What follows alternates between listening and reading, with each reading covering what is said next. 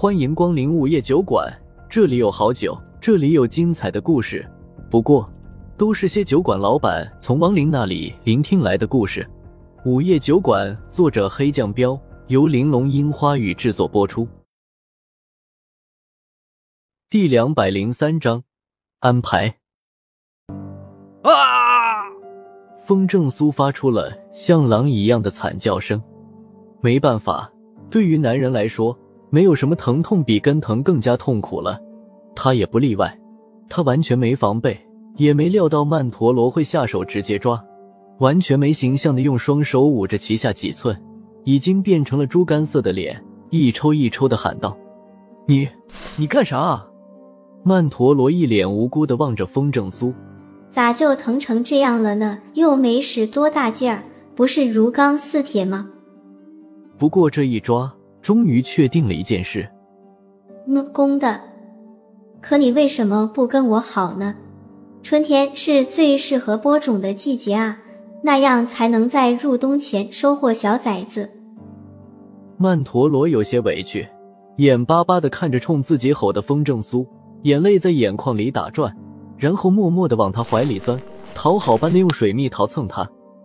风正苏愣了愣，瞬间涨红了脸。他终于明白曼陀罗的心思。此时他很想说一句粗话，这就是金甲师的神奇之处，完全跟正常的人一样。可是白纸一样的曼陀罗，由于没什么经历，所以完全不懂得掩饰自己的本能。他的一切。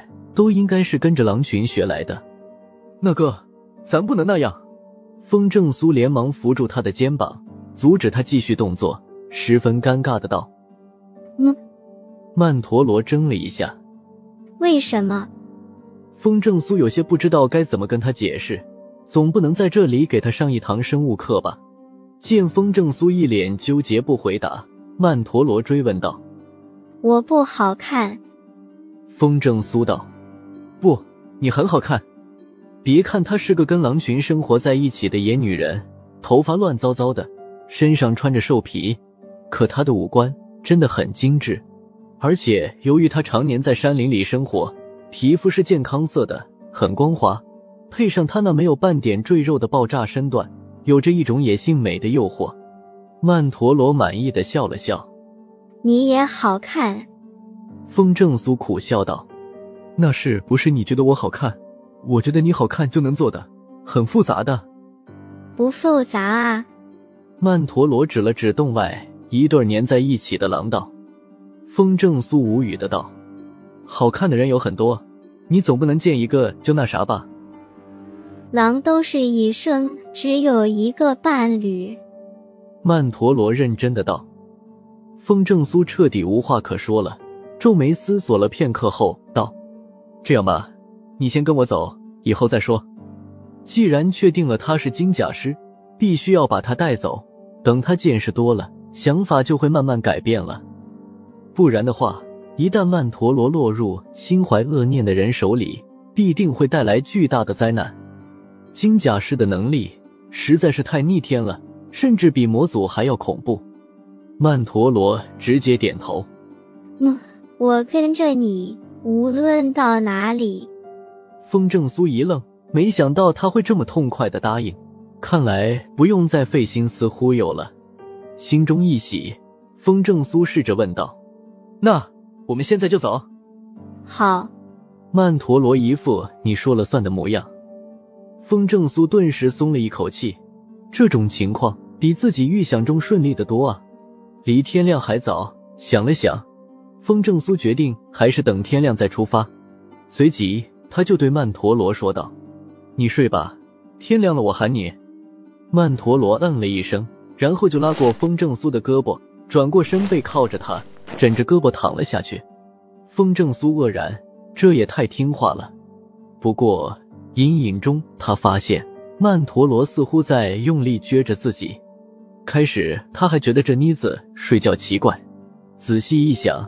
他就明白了，他是在学那两条互相背对又粘在一起的狼啊，以为那样就是那啥了，这让他忍不住嘴角一抽。看来他并不是真的懂，果然是一张白纸。风正苏心情有些复杂，不知道自己这样算不算渣。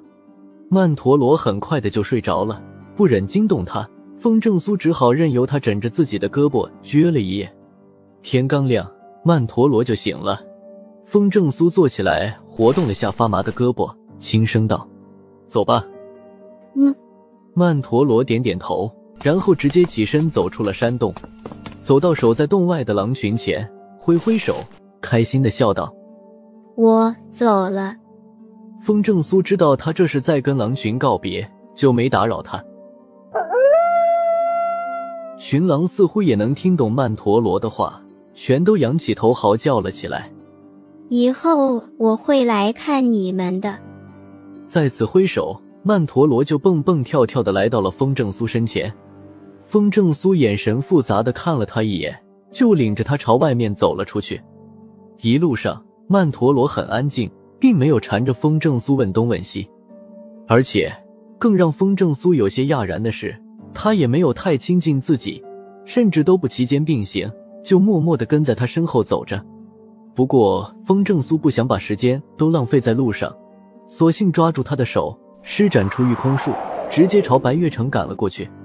接下来还有七个门派要去，等一一把他们收服，就该组建联军，主动出击了。半日后，风正苏带着曼陀罗再次来到了白月城。进城以后，没有马上去茅山派，而是先去了一家卖衣服的商铺。本来风正苏是想让曼陀罗挑一身漂亮的裙子的。结果曼陀罗的眼睛看都不看那些漂亮的裙子一眼，眼睛盯着那些牛仔裤放光，最后挑了一身的牛仔，高高兴兴的穿了起来。不得不说，身材好的人穿上紧身牛仔是特别的好看，比什么比基尼还好看。带着换好衣服的曼陀罗回到茅山派以后，他们都一下子没认出来，特别是柳二爷，一脸警惕的看着他问道。少爷，这是。风正苏笑笑道：“曼陀罗，野丫头成青春美少女了。”柳二爷惊讶的道。风正苏没好气的道：“别贫了，准备一下，我们得马上动身了。”大人，你要去哪里啊？林文生赶紧问道。风正苏道：“龙虎山吧。”呃，林文生有些惊讶，如今道盟的盟主。其实就是龙虎山的正一掌门，他还以为风正苏会先去收服其他稍微小一些的宗门呢，没想到直接要去实力最为强大的龙虎山了！犹豫了下道：“那我跟你一起去吧。”风正苏摆摆手：“不用了，你们刚得了四个狮王，你得赶紧为另外三个狮王挑选合适的主人，没有你帮忙，想要收服狮王简直不可能。”林文生眉头一皱。确实如此，要不是先前风正苏出手，那个荣胖子怎么可能得到一个狮王啊？想了下，林文生认真的说道：“龙虎山距离白月城有点远，大人你准备怎么去啊？要不我派人开直升飞机送你们过去算了。”风正苏十分惊讶的道：“你都有直升飞机了？”林文生有些尴尬的道：“也算不了什么，有些家伙连私人飞机都有。”风正苏笑笑。摆手拒绝了林文生的提议。我们不一定要直接去龙虎山，半路上可能还有别的事。那好吧。林文生知道风正苏不吃客套，就没再多说什么。风正苏犹豫了下，还是把这个问题重新说了出来。说来惭愧，没帮你们收复金甲师，算我欠你们个人情。大人想多了，金甲师毕竟可遇不可求，四个狮王其实就算巨大的收获了。林文生连忙道：“这话是真心的。每个狮王都有着跟银甲师差不多的实力。现在的茅山已经仅次于开派祖师那会儿了。”风正苏认真的道：“放心，我欠你们一个金甲师。如果以后再有机会，我一定再给你们茅山找一个金甲师。”多谢大人，从今以后我茅山就跟着您了。说着，林文生取出了一枚黄色的令牌，递给风正苏，接着道。这是祖师爷传下来的茅山令，以后我们就听大人你的号令了。风正苏没客气，接过了令牌。好了，我们得走了。需要你们的时候，我会联系你的。说完这句话，他就没再耽误，直接带上柳二爷和曼陀罗，又离开了白月城。出了城之后，柳二爷犹豫了下，问道：“少爷，我们现在就直接去龙虎山吗？”风正苏点点头。若是能成功收复龙虎山这股强大的力量，剩下的宗门就好说了。怕没那么容易。龙虎山的那群老家伙可都是老顽固。柳二爷皱着眉头道。风正苏眼神一凝，看了曼陀罗一眼，厉声道：“这一次，可由不得他们顽固了。”又到了酒馆打烊时间，下期的故事更精彩，欢迎再次光临本酒馆听故事。